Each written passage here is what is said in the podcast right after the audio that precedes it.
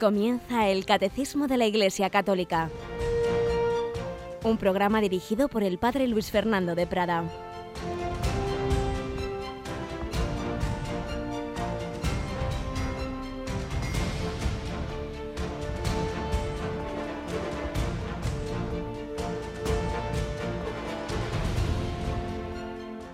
Alabados sean Jesús, María y José. Muy buenos días. Aquí estamos una semana más. Aquí vuelve el catecismo. Aquí venimos a aprender de la historia de la Iglesia. Hoy ya veréis qué bonito el ver cómo esos primeros siglos cristianos fueron precisando, fueron viviendo esa fe en Jesucristo y plasmándola en esas palabras que dan lugar a nuestro credo, a todas las formulaciones dogmáticas, pero que brotan todas ellas de ese encuentro personal con Jesucristo, verdadero Dios y verdadero hombre. Hoy día de San Bruno, ese hombre que en el siglo XI eh, tuvo esa llamada tan especial, una vida muy eremítica, da lugar a la cartuja.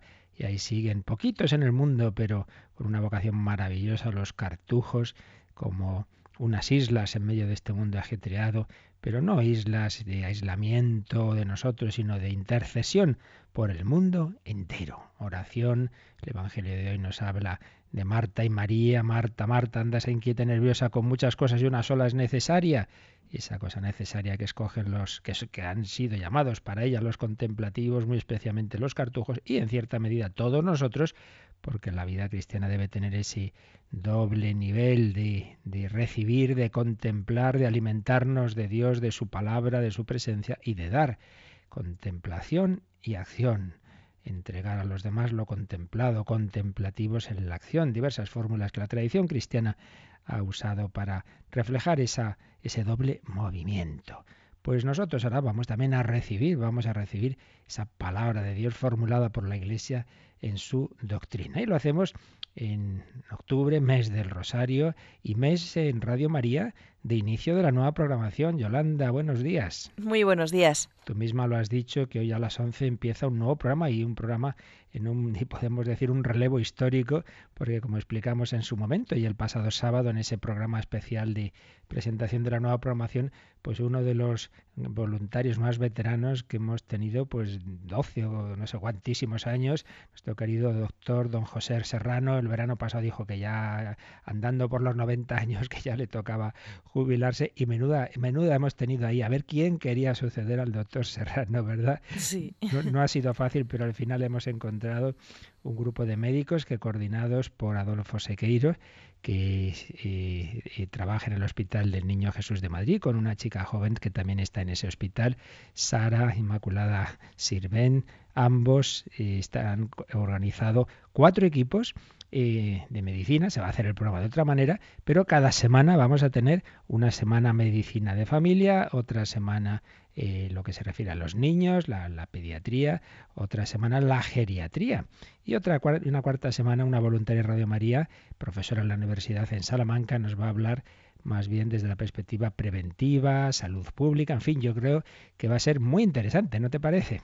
Pues invitamos a todos nuestros oyentes a que escuchen a las 11 para que tengan vida. Para que tengan vida, un título precioso tomado del Evangelio porque Jesús viene a darnos la vida, la verdadera vida divina, que también es vida humana, porque como veremos hoy, Jesucristo es verdadero Dios y verdadero hombre. Pues vamos adelante con este nuevo programa del Catecismo de la Iglesia Católica.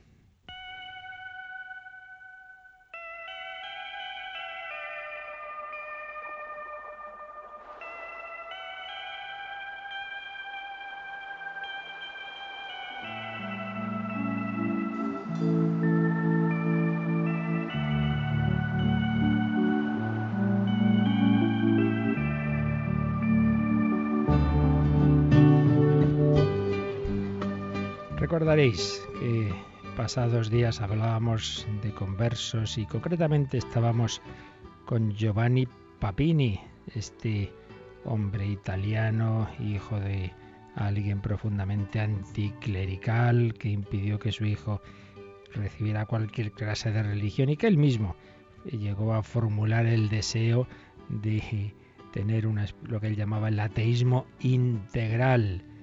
Un escritor italiano que hacia los 40 años se encontró con Jesucristo.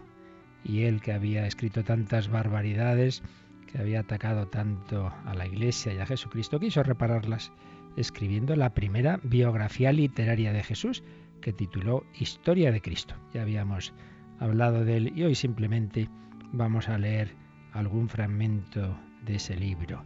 En estos tiempos que vivimos de, tanto laicismo en que se quiere eliminar a Jesucristo de, de, la sociedad, en que se quitan crucifijos, en que se quita su nombre, en que incluso hay quien quiere cambiar el calendario, quitar fiestas cristianas, incluso que ya no digamos año tal antes de Cristo o después de Cristo, sino era común, pues bueno, tampoco es algo nuevo. Ya la Revolución Francesa en 1792 intentó abolir el calendario cristiano, también la Unión Soviética.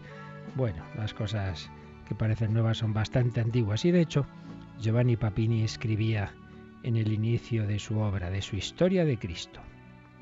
En los últimos 50 años, quienes se autodenominan espíritus libres andan como locos intentando asesinar a Jesús por segunda vez, asesinarlo en el corazón de los hombres. Sin embargo, pese a tanto derroche de tiempo y de ingenio, Cristo no ha sido eliminado de la tierra.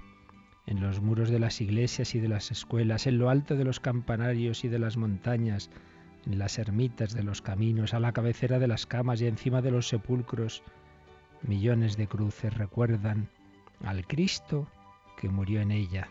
Raspad los frescos de las iglesias, quitad los cuadros de los altares y de las casas, y la vida de Cristo aún seguirá llenando los museos. Echad al fuego misales y devocionarios, y continuaréis hallando su nombre y su palabra en todos los libros de literatura. Hasta las mismas blasfemias evocan su presencia involuntariamente. Y señalaba también algo muy notable, y es que otros personajes históricos pudieron ser muy importantes, pero están muertos. César ha hecho en sus tiempos más ruido que Jesús, y Platón enseñaba más ciencias que Cristo, pero ¿quién se acalora ahora por ellos? Cristo, por el contrario, está siempre vivo entre nosotros.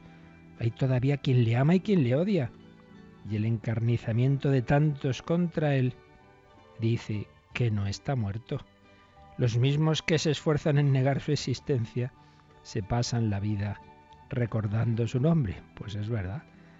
Desde luego nadie se dedica a hacer campaña contra los dioses griegos, pues nadie cree en ellos. Si tanto atacan a Jesucristo no será porque en el fondo creen en él incluso los que dicen que no creen.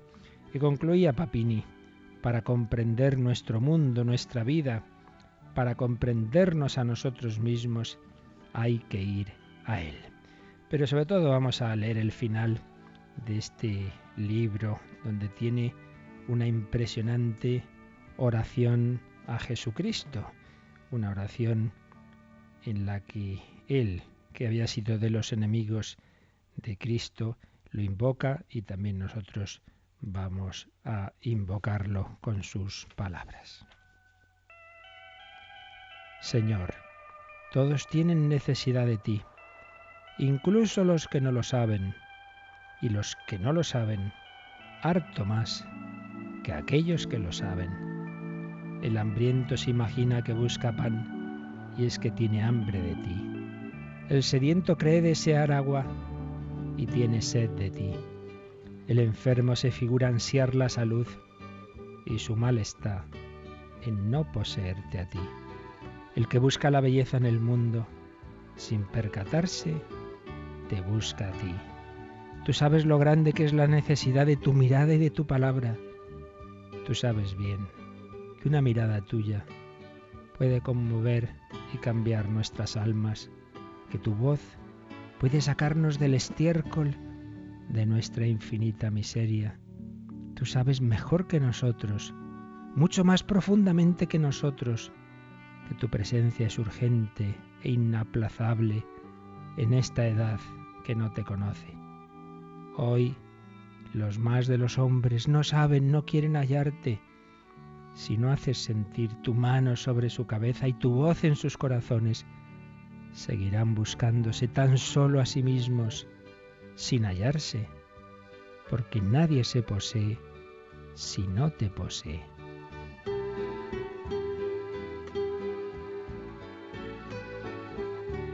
Nosotros te rogamos, pues, oh Cristo, nosotros los renegados, los culpables, los que aún nos acordamos de ti, nos esforzamos en vivir contigo, aunque siempre demasiado lejos de ti. Nosotros, los últimos, los que fatigados, rendidos, regresamos de los periplos y los precipicios, te rogamos que vuelvas una vez más entre los hombres que siguen matándote, para darnos de nuevo a todos nosotros, asesinos en la oscuridad, la luz de la verdadera vida.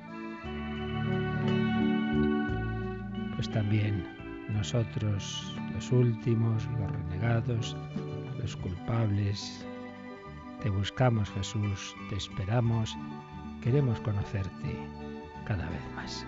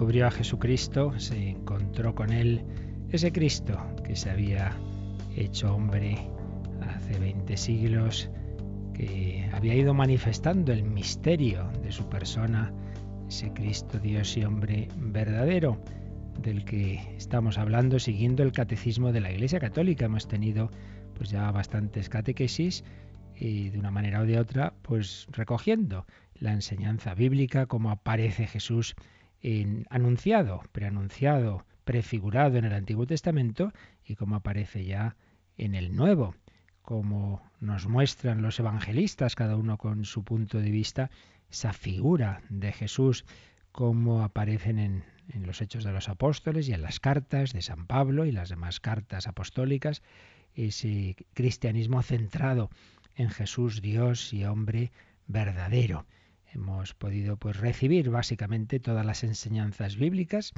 eh, sobre Jesucristo. Es lo que hemos hecho hasta ahora, pues a propósito de, de estos primeros apartados del catecismo, comentando el inicio de la segunda parte del credo. Creo en Jesucristo, su único Hijo, nuestro Señor, concebido por obra y gracia del Espíritu Santo, nacido de María Virgen, etcétera siempre el cristianismo, la fe cristiana se apoya, como vimos en su momento, en la revelación, la revelación, lo que Dios nos ha dicho de sí mismo, que ha culminado, revelación que ha culminado en Jesucristo, que es la propia palabra de Dios hecha carne, pero a su vez esa palabra, esa fuente definitiva de toda revelación y de toda verdad, que a su vez nos comunica el Espíritu Santo para vivirla, recordarla y entenderla cada vez mejor, pero digo que esa revelación nos llega, nos llega por dos canales fundamentalmente.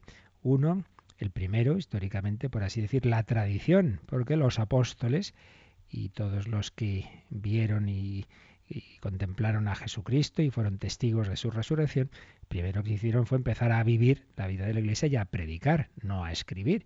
Esto siempre hay que recordarlo. Primero es la tradición oral, primero es la vida litúrgica, primero es la vida de la Iglesia. La Iglesia es anterior al Nuevo Testamento.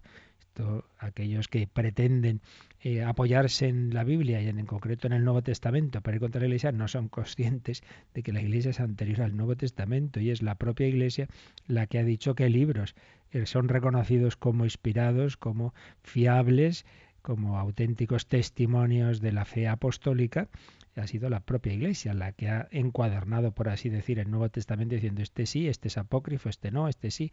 Bien, empieza la Iglesia empieza su predicación la tradición y a lo largo del siglo I buena parte de todo eso que se está predicando se va poniendo por escrito. Se van tomando diversas notas, se van eh, haciendo primeros eh, digamos, primeros esquemas de los evangelios, etcétera. A veces tenemos, pues, eh, se sabe, pues, que hubo un primer, eh, primera redacción de algún evangelio en, en, arameo, por ejemplo, aunque no ha llegado a nosotros, pero bueno, poco a poco se van eh, escribiendo lo que va a dar lugar a lo largo de ese siglo primero, por un lado a esas obras maravillosas que llamamos los evangelios, que son, pues, como ordena el, el material catequético, pues cada uno de los evangelistas, cada uno con su perspectiva, podrían escribirse en vez de cuatro, cuatrocientos o cuatro mil, porque Cristo es inagotable, como dice el final del cuarto evangelio. Los evangelios, naturalmente, son muy tempranas también, varias cartas, cartas del Nuevo Testamento, cartas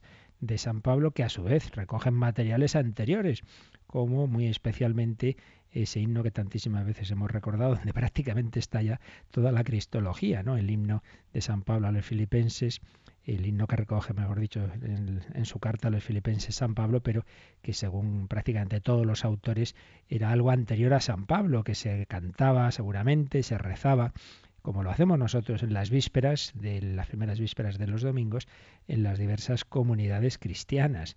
Ahí, repito, prácticamente está ya todo el misterio de Cristo. Cristo, a pesar de su condición divina, no hizo alarde de su categoría de Dios, divinidad de Cristo. Al contrario, se despojó de su rango, se rebajó.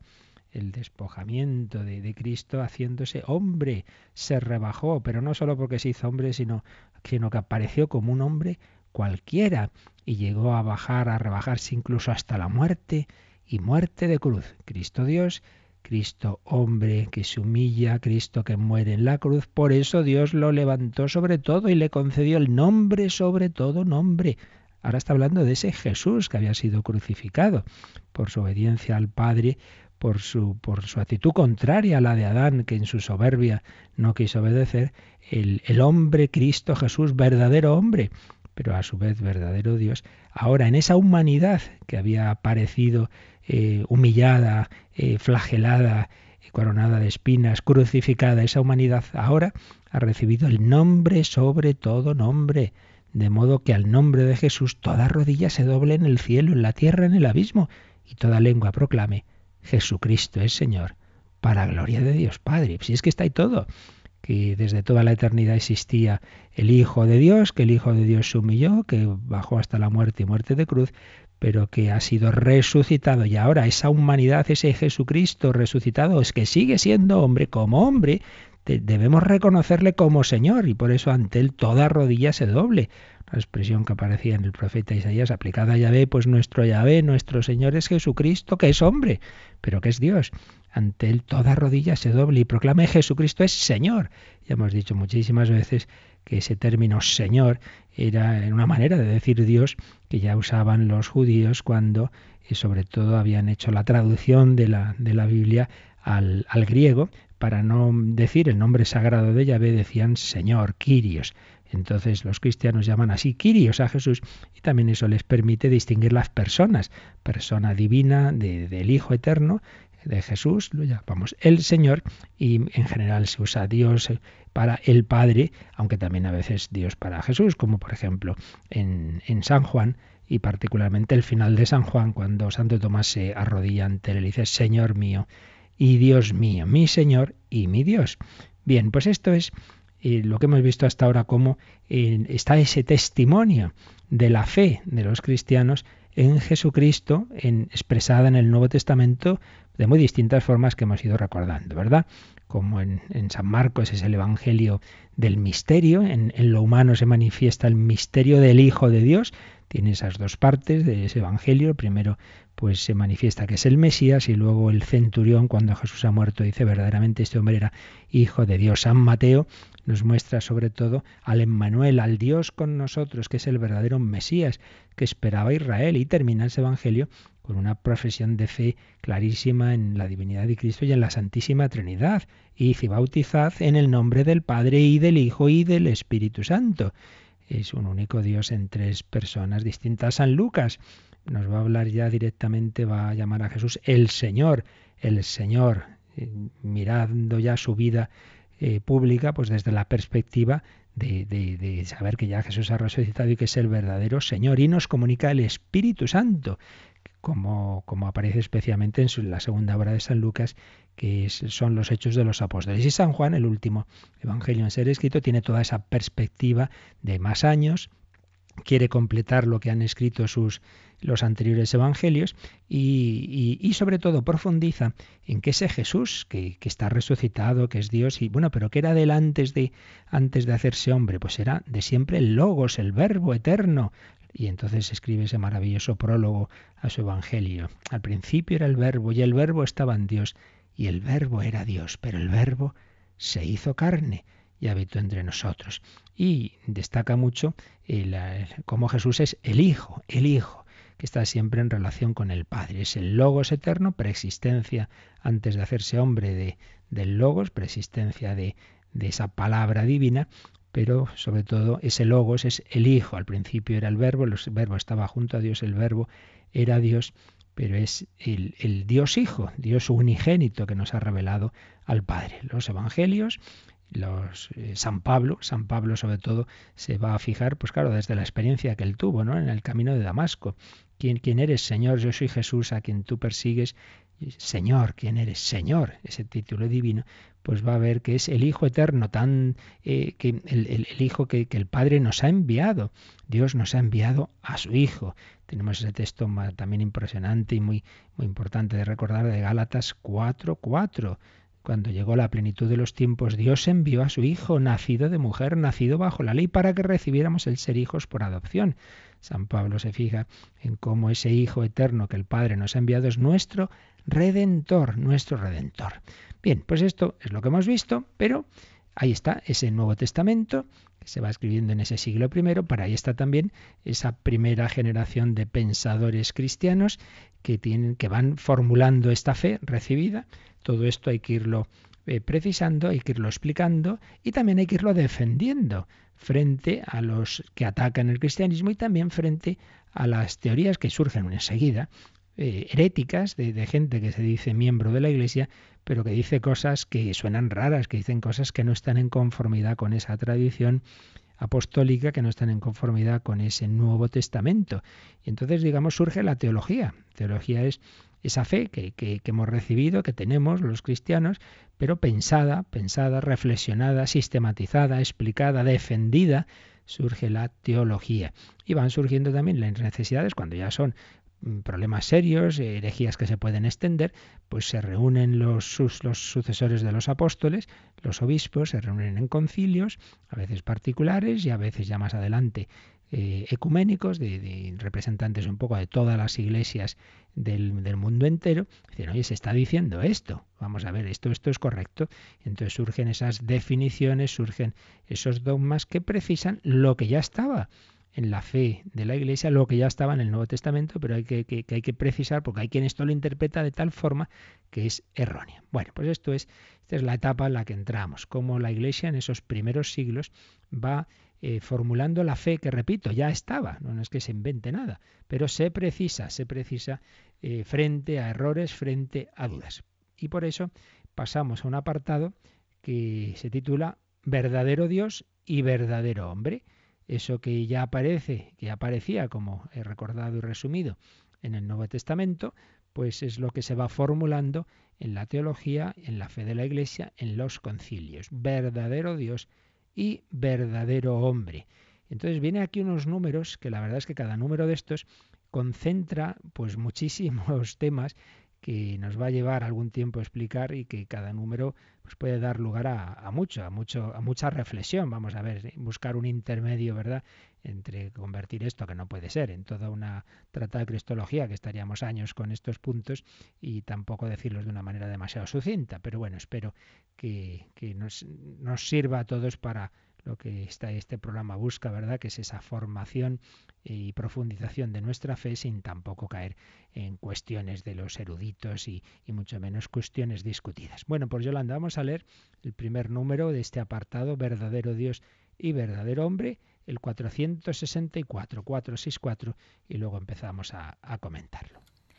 El acontecimiento único y totalmente singular de la encarnación del Hijo de Dios no significa que Jesucristo sea en parte Dios y en parte hombre, ni que sea el resultado de una mezcla confusa entre lo divino y lo humano. Él se hizo verdaderamente hombre sin dejar de ser verdaderamente Dios. Jesucristo es verdadero Dios y verdadero hombre. La Iglesia debió defender y aclarar esta verdad de fe durante los primeros siglos frente a unas herejías que la falseaban. Aquí se sintetiza pues esa fe que habíamos recibido en el Nuevo Testamento. ¿Quién es ese en quien creemos Jesucristo, que es verdadero Dios y verdadero hombre? Y la importancia de esta fe, pues claro, ¿qué es el cristianismo? Pues eso, creer en Cristo, todo brota de ahí. La Iglesia debió precisar y defender esta fe en los primeros siglos y también hoy día. Vamos a leer, hay un documento muy importante para también eh, tener claras las cosas en, nuestro mundo y concretamente en España, que ya citamos en otro apartado del catecismo en otra ocasión, eh, un documento que aprobó la Conferencia Episcopal Española en marzo de 2006, Teología y Secularización en España, porque igual que en los primeros siglos hubo diversas teorías que la Iglesia pues tuvo que que rechazar también en nuestra época, pues hay libros, hay, teorías diversas, bastante extendidas, por desgracia, a veces llegan incluso a clases de religión, a catequesis, en que realmente no, no, se transmite la fe de la Iglesia. Entonces, eh, los obispos españoles hicieron este documento Teología y Secularización donde recordaban los puntos principales de la fe y eh, en aquellos aspectos en que a veces pues no siempre se explican bien. Y entonces el apartado de, sobre Jesucristo, Jesucristo, el Hijo de Dios vivo, Vamos a leer, como introducción esta, esta parte, lo que dice el número 22 y 23. Tú eres el Cristo, el Hijo de Dios vivo, esa cita de lo que dijo San Pedro en Mateo 16, 16. De la confesión de fe en la persona de Jesucristo se deriva la verdad del hombre, de la historia y del mundo. Pues sí, toda nuestra concepción de la vida procede de nuestra fe en Jesucristo. La vida cristiana, la incorporación a la Iglesia, el compromiso por la transformación del mundo mediante la promoción de la justicia y la solidaridad, la esperanza futura, son inseparables del modo como se entiende y se vive a Jesucristo. Y añadían una cita de un documento ya antiguo, del año 72, de la Congregación para la Doctrina de la Fe, eh, ante determinados errores que surgían en esos años 70, la declaración Mysterium Filii Dei, que decía así, es necesario que el misterio del Hijo de Dios hecho hombre y el misterio de la Santísima Trinidad, que forman parte de las verdades principales de la revelación, iluminen con la pureza de la verdad la vida de los cristianos. Y seguía diciendo este documento eh, de los obispos españoles. La Iglesia es consciente de que el primer servicio que puede y debe prestar a cada persona y a toda la humanidad es anunciar a Jesucristo, hacer posible el encuentro con Él y desde Él iluminar la vida de los hombres. Qué bonito. El primer servicio de la Iglesia a la humanidad es anunciar a Jesucristo y hacer posible el encuentro con Él, que los hombres puedan conocerse con Cristo, eh, encontrarse con Cristo, perdón, y conocerle como, como le ocurrió a Giovanni Papini que recordábamos al principio. Por eso, sigue el documento, no es indiferente la manera en que es comprendida, vivida y presentada la persona y el misterio de Cristo. Pues sí, si se expresa mal y, no se presenta como, es en verdad la persona de Cristo, va a sufrir una deformación todo el cristianismo y todo, todo lo que viene como consecuencia de esa unión con Cristo. Y en el número siguiente, el número 23, se habla de Cristología y Soteriología. Cristología, el tratado de la, de la teología sobre Jesucristo. Soteriología, la salvación, es decir, el tratado de cómo somos salvados por el propio Jesucristo. Entonces este número 23 eh, comienza con una cita del, precisamente del catecismo. En el momento establecido por Dios, el Hijo único del Padre se hizo carne. Sin perder la naturaleza divina, asumió la naturaleza humana. De modo que, y ahora viene una frase de la liturgia de la misa, de modo que al revestirse de nuestra frágil condición, no sólo confiere dignidad eterna a la naturaleza humana, sino que por esta unión admirable nos hace a nosotros eternos. El, el, Hijo de Dios, al hacerse hombre, quiere elevarnos a nosotros a su naturaleza divina. Y cita de nuevo al catecismo, la encarnación es el misterio de la admirable unión de la naturaleza divina y de la naturaleza humana en la única persona del Verbo. Jesucristo, persona divina, por ser verdadero Dios y verdadero hombre, es el único mediador entre Dios y los hombres. Esta es una consecuencia. Si Jesús no es un hombre más, sino el Dios hecho hombre, pues mire, es que este es el camino, es que no hay otro para llegar a Dios. Este es el que el Señor nos ha dado. Sigue el documento. Proclamar al mundo que Jesucristo, el Hijo de Dios vivo, ha muerto y ha resucitado por nosotros los hombres y por nuestra salvación, es la buena noticia que la Iglesia, desde sus orígenes, ha deseado ardientemente anunciar. La predicación apostólica ha mantenido siempre unida la verdad sobre la persona de Cristo, la cristología, y la verdad sobre su acción redentora, objeto de la soteriología. Así pues, conocer a Jesús es lo mismo que conocer cómo somos salvados, porque Jesús es el Hijo de Dios que se ha hecho hombre para salvarnos, para llevarnos a la unión con la Santísima Trinidad. Como veis, estamos en el centro, en el núcleo del cristianismo. Vamos a, a quedarnos en oración, en adoración, Vamos a profesar cada uno de nosotros nuestra fe en Jesús, venimos a adorarle. Si alguno de los oyentes no tiene esa fe o tiene dudas, pues que pida al Señor su luz. Señor, no, no estoy seguro. Señor, ayúdame, muéstrame tu rostro, quiero conocer la verdad. Dios mío, ilumíname. Y claro que sí, el Señor te iluminará y hará que conozcas a aquel que ha enviado.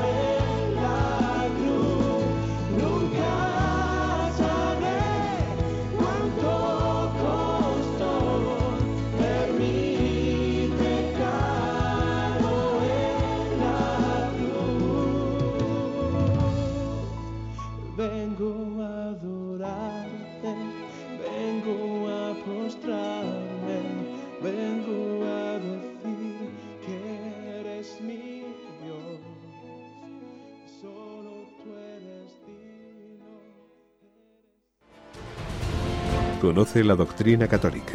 Escucha el catecismo en Radio María de martes a sábado. La doctrina católica, esa doctrina que desde la revelación, desde la escritura, en el Nuevo Testamento, desde la tradición, la Iglesia fue profesando en absoluta continuidad. En definitiva, ¿qué es lo que se creía? Pues que había una persona, que esa persona era eterna, se había hecho hombre, que era Dios y hombre, pero que no eran dos, sino una sola persona, pero con naturaleza divina y con naturaleza humana, y que se había hecho hombre para salvarnos del pecado, para llevarnos con él. Básicamente esto es lo que se creía, lo que luego se va a formular como una persona con dos naturalezas que se ha hecho hombre para nuestra salvación y bueno, poco a poco van surgiendo como todas las consecuencias, pero de esto que, que radicalmente son estas verdades que acabo de decir y que estaban, como digo, ya claramente en el Nuevo Testamento, pero estaban, digamos, de una manera dispersa, de una manera eh, no sistematizada. Y esto es lo que va a ir haciendo la teología, es lo que va haciendo la Iglesia en esos primeros siglos. Pero ante todo, no nos olvidemos de que el misterio de Cristo es una realidad vivida, vivida. Primero se vive el encuentro con Cristo, celebrada, celebrada en la liturgia, proclamada, anunciada, catequesis, etcétera.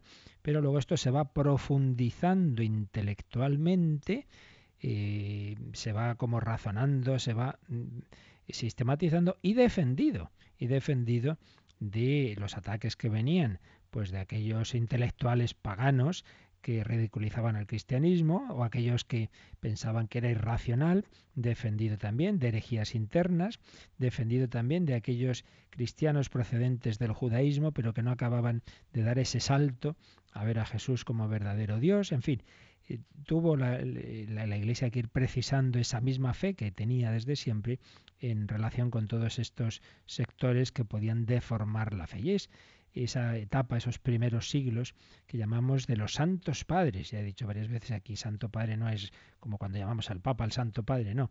Nos referimos a esos grandes doctores de esos primeros ocho siglos, como mucho, de la Iglesia que hacen grandes exposiciones teológicas sobre el misterio de Jesucristo y de la Santísima Trinidad. Es el periodo, no hay que olvidarlo, de la Iglesia indivisa anterior al cisma de Oriente. Eh, se van a realizar los siete primeros concilios ecuménicos en estos primeros siglos, que son fundamentales. En esos concilios se esclareció la verdad de la fe en el misterio del Dios uno y trino, se va a precisar lo que llamamos la Santísima Tía y el misterio de Jesucristo, verdadero Dios y verdadero hombre. Y digo que son muy importantes estos concilios porque son aceptados por, por todas las ramas cristianas, nuestros hermanos, por supuesto, de la Iglesia Ortodoxa Oriental y en general, pues la mayoría de, de, los grupos y iglesias cristianas aceptan esta fe común, estos siete primeros concilios. Es ese periodo patrístico de, la palabra Santos Padres que se extiende desde, desde la generación apostólica hasta el siglo VIII, momento en que se consolida en Oriente el imperio bizantino y comienza en Occidente el reino carolingio. Siguiendo al profesor Monseñor Rico Pavés, podemos distinguir en este extenso periodo tres etapas. La etapa anterior al concilio, al gran concilio ecuménico de Nicea. El concilio de Nicea fue el año 325. Entonces, una primera etapa hasta ese año, la etapa pre-nicena hasta el 325. La etapa de los cuatro primeros concilios ecuménicos, Nicea, Constantinopla, Éfeso, esto, esto van, y Calcedonia. Esto es hasta el 451, el concilio de Calcedonia, que es donde aparece ya la fórmula clarísima y definitiva de que Cristo es una persona divina en dos naturalezas es en el 451, cuatro primeros concilios. Y luego ya, desde ese momento hasta el final de esta época patrística, hasta el 787. Eh, tres periodos en esta etapa, estos ocho, en estos ocho primeros siglos. Y en esta etapa pues se va a ir desarrollando pues toda una gran cristología pues en las diversas tradiciones teológicas.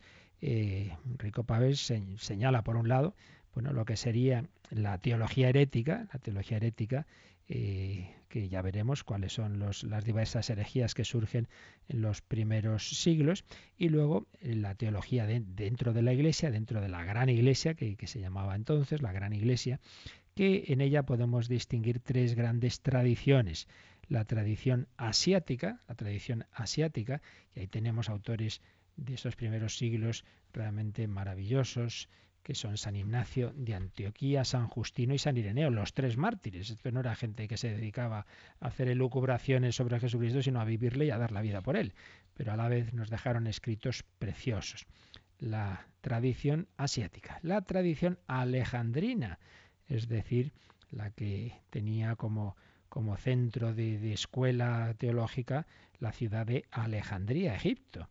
Y ahí tenemos autores como Clemente de Alejandría y sobre todo el gran Orígenes. La tradición alejandrina, la tradición anterior, la que he dicho antes, la que llamamos la tradición asiática, sobre todo va a insistir en la salud, en la salvación de la carne, la salus carnis, mediante el verbo encarnado. Va a insistir mucho en cómo el verbo verdadero Dios se ha hecho carne, se ha hecho hombre para salvarnos a nosotros los hombres. En cambio, la tradición alejandrina eh, más bien va a insistir en la salvación del alma, mediante el alma de Cristo. Son gente que, le gusta mucho una teología como de fijarse en los símbolos, en lo más espiritual. Eh, naturalmente, estoy diciendo que todas ellas están dentro de la Iglesia, por tanto son aspectos, son matices, igual que hoy día. Hay diversos autores, diversas eh, corrientes teológicas, pero dentro de la misma fe, la misma fe, igual que hay cuatro evangelios. Los cuatro hablan del mismo Jesucristo, pero cada uno con un enfoque, pues también la teología tiene diversos enfoques y entonces está ese enfoque de los que llamamos esos los asiáticos, el enfoque de Alejandría en Egipto y finalmente la cristología en la tradición africana que surge eh, en la que surge digo la literatura cristiana de lengua latina. Y ahí sobre todo tenemos a Tertuliano. Tertuliano es la primera eh, cristología en latín Tertuliano que va a escribir de carne Christi la carne de Cristo y que va a tener eh, el gran mérito de darnos una serie de términos que luego han quedado ya para la historia, términos de naturaleza, de persona, etcétera, etcétera. Bueno, pues esto iremos viendo, iremos viendo un poquito, naturalmente resumido, porque claro, cada cosa de estas es prácticamente una asignatura que se ve en meses, ¿verdad?, en cuando se estudia la teología y aquí tenemos que hacer una síntesis. Pero sí es importante que nos demos cuenta que ya desde el primer momento hubo tres riesgos, tres posibles errores que se repiten hoy día, si es que al final nada hay nuevo bajo el sol siguiendo al padre Galot, que los resume de la siguiente manera, podemos señalar estos errores. Primero, el desconocimiento de la divinidad de Jesucristo. Jesús sería un hombre especial, investido de la potencia divina, un hombre que eh, concretamente en el bautismo, en el Jordán, pues recibe como una especial comunicación de Dios, es adoptado por el Padre de una manera especial, entonces desde ese momento eh, queda hecho hijo de Dios. Antes no sería hijo de Dios, es hecho hijo de Dios en el Jordán, pero claro, si no lo era antes ya se entiende que entonces es una especie de adopción, de adopción. Entonces esto sobre todo se da en el mundo judío. Es lógico, a los judíos tan embebidos de monoteísmo les costaba aceptar que un hombre pudiese ser realmente hijo de Dios en el sentido estricto de alguien que eternamente es engendrado por Dios, que es igual de Dios que el Padre, les costaba. Entonces hay la corriente de los ebionitas, eh, que tienen este planteamiento de, de, ver a Jesús como un hombre investido por el Espíritu Santo. También esto se da en las diversas teologías adopcionistas. ¿Adopcionistas por qué? Por esa adopción. Jesús sería adoptado, sería un simple hombre que es adoptado en el bautismo. Entonces, fijaos, dice Galot y otros autores, algo muy interesante, que en el adopcionismo se propone una imagen de Cristo en el sentido contrario a lo que realmente ha ocurrido en la encarnación. La encarnación es Dios que se hace hombre, en cambio en el adopcionismo nos hablan de un hombre que llega a cierta condición divina, un hombre que, sí, que queda hecho Dios en el bautismo. Pues claro, es muy distinto a lo que la, Iglesia creía, el que el Verbo eterno se había hecho carne, no, pues es un hombre que es adoptado y entonces, pues vale, se, se presenta eh, una, una fe en una acción especial de Dios en ese hombre Jesús. Dice Galot que este seguirá siendo siempre uno de los caminos más fáciles de tentación es muy muy típico, por ejemplo en el siglo III Pablo de Samosata también lo va a seguir y entonces mandará suprimir los cánticos en honor de Cristo como Dios y esto lamentablemente pues se da bastante en teólogos de nuestros días. Bueno, Jesús es un hombre especial que fue adoptado y tal. Bien, primera tentación, rechazar la verdadera, auténtica y eterna divinidad de Jesucristo. Segunda, la contraria, la negación de la realidad humana de Jesús, que precisamente curiosamente fue, en realidad, parece ser que fue anterior a la, a la, a la al otro error. Fue primero negar que se hubiera hecho verdadero hombre. Eh, lo de hecho, ya aparece en las cartas de San Juan, ya se ve que está luchando contra, contra estos, dice San Juan en su segunda carta y en la primera también. Muchos son los seductores que han aparecido en el mundo que no reconocen a Jesús venido en carne.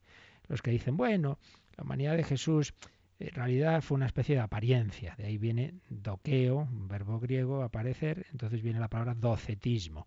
Parecía hombre, pero realmente no llegaba a ser hombre, no, es que muriera de verdad en la cruz. Segundo peligro, el, el, rechazar la humanidad verdadera de Jesús. Y tercero, la reducción de Cristo a un mito.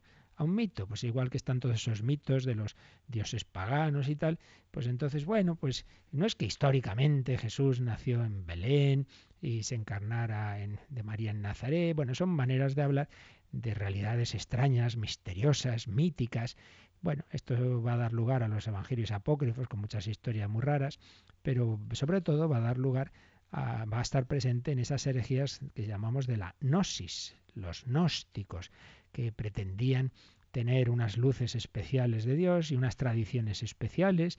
Entonces, hacer una serie de elaboraciones extrañísimas dentro de las cuales pues Cristo aparece ahí como como uno de esos personajes míticos y no como alguien realmente histórico. Bueno, son tres tentaciones de esos primeros siglos que de alguna manera están presentes en los nuestros. En los nuestros, sobre todo, la primera tentación. Cada época tiene sus riesgos y sus peligros y hoy día más bien esa, tentación, ese rechazo de la verdadera divinidad de Jesucristo. Se nos ha ido el tiempo y, y ya lo seguiremos explicando mañana, si Dios quiere, pero de momento pues creo que nos quedamos con esto. La fe eh, en el verdadero Jesucristo, verdadero Dios y verdadero hombre está eh, vivida en, esa primera generación cristiana. Esa generación cristiana plasma esa fe en el Nuevo Testamento y la siguiente generación, las siguientes generaciones van desarrollando esa fe eh, para profundizar en ella, para explicarla y para defenderla de los errores de fuera de la Iglesia o de aquellos grupos que, que, diciéndose que estaban dentro de la Iglesia, sin embargo, deformaban la fe, las herejías que pueden negar alguno de estos aspectos que he dicho, o niegan que es Dios, o niegan que es hombre, o dicen que son como dos distintos, el Dios y el hombre, unidos de una manera accidental. Bueno, esto es lo que iremos viendo próximos días, como esos diversos errores pues dieron lugar a precisar la, fe que siempre estaba ya desde el inicio naturalmente presente, pero se pudo precisar cada vez mejor en la elaboración de la teología y en los grandes concilios ecuménicos. Recordemos esos siete primeros concilios eh, de, esa iglesia anterior al cisma de Oriente. Pues vamos a, a agradecer al Señor que le conocemos, vamos a, a seguir en oración a Él y también quien quiera puede aprovechar para sus consultas de este tema o si preferís de alguna otra cuestión y sus preguntas pues a como ahora se nos recordará. Participa en el programa con tus preguntas y dudas.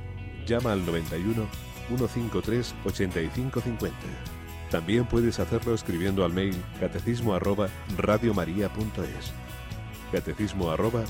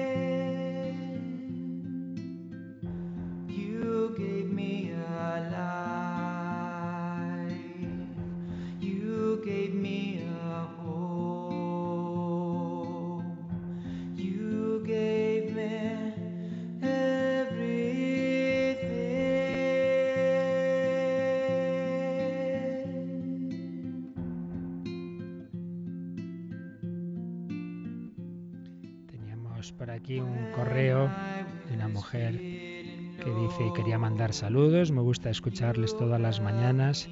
Tengo una inquietud. Desde pequeña que voy a misa y cumplo con los sacramentos, ahora ya de mayor, 45 años, pues hombre, eso no es mayor, es muy jovencita. Pero ahora me cuesta mucho confesarme. Siento que mis palabras son torpes y no digo realmente todo lo que me pesa y con esa intensidad. Después de la confesión no me quedo muy tranquila, hay pecados del pasado que me hacen sombra. Tampoco es plan de hacer una confesión de una hora, me da vergüenza. En fin, es solo si pueden darme un consejo. Gracias y felicitaciones por su programa. Pues sí, sí te daría un consejo. Sería mm, pues un poco eso que dices que te cuesta de una confesión así más tranquila, pues intentar, intentar a ver si pudiera ser quedar con un sacerdote eh, más allá de, de, ponerte ahí en el confesionario, decirle, ¿no podría una vez hablar así con calma, dar ese salto y explicarle un poquito, contarle un poquito toda esa tu vida? Y ya está, y si puede ser hacer ahí, eh, a lo mejor el sacerdote te dice un, una de dos, una, mire, no, no hace falta dar vueltas al pasado, porque todo eso son escrúpulos, todo eso está perdonado, pues ya está, lo sientas o no, si está confesado y arrepentido, el pasado ya, ya ha desaparecido. Pero puede ser bueno también hacer lo que llamamos una confesión general. Vale, hasta aquí, hasta tus 45 años. A partir de ahora esto ya no existe, se acabó. Quédate tranquila, no le den más vueltas. Es lo que hizo San Ignacio de Loyola. Ignacio de Loyola se convirtió de mayor, con unos 30 años, y tuvo una etapa de muchos escrúpulos y cada día decía, ay, que me he olvidado de esto, y volvía a confesarse, ay, que no sé qué.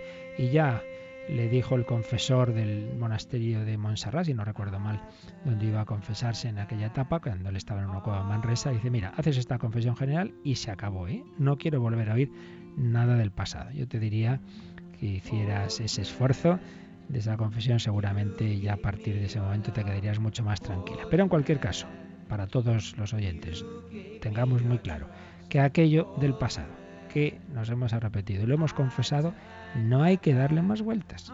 Puede ser a veces conveniente esto que digo, hacer una confesión general, pero no por escrúpulos. Si realmente está perdonado, está perdonado. Dios no tiene ahí una libretita, oye, ¿te olvidaste de no sé qué? No, seamos confiados también en la misericordia divina. Yolanda, ¿tenemos alguna llamada? Sí, nos ha llamado José de Madrid y pregunta que en los mandamientos cuándo es pecado mortal y cuándo pecado venial su cumplimiento. Bueno, eso, eso no se puede responder así porque eso habría que ir viendo cada, cada mandamiento como, como haremos si Dios nos da vida algún día cuando lleguemos a ellos, ¿verdad?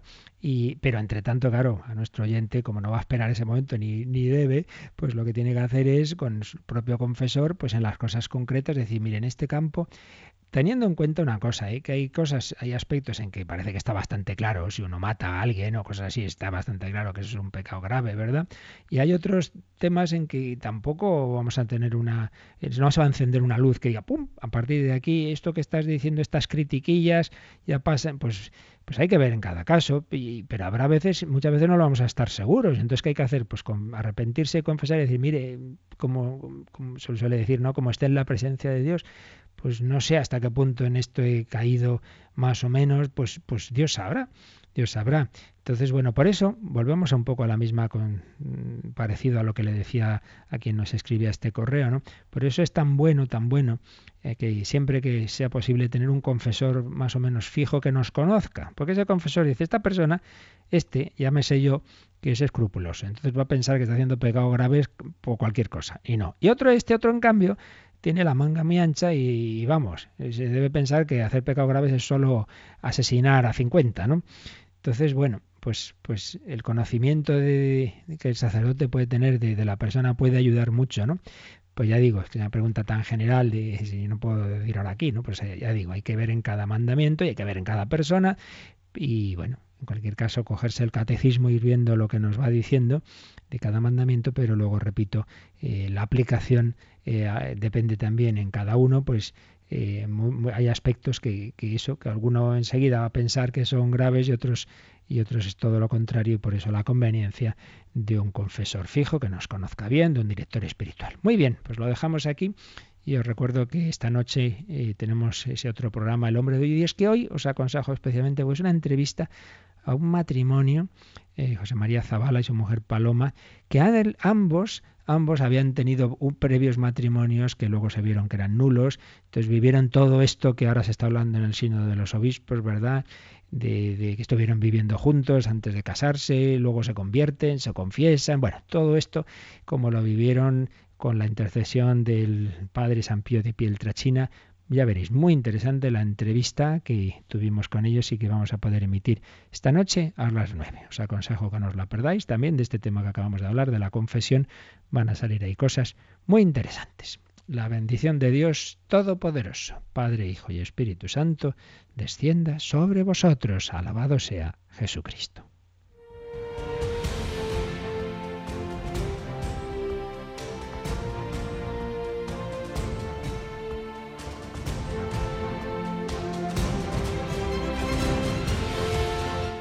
Han escuchado en Radio María el Catecismo de la Iglesia Católica, un programa dirigido por el Padre Luis Fernando de Prada.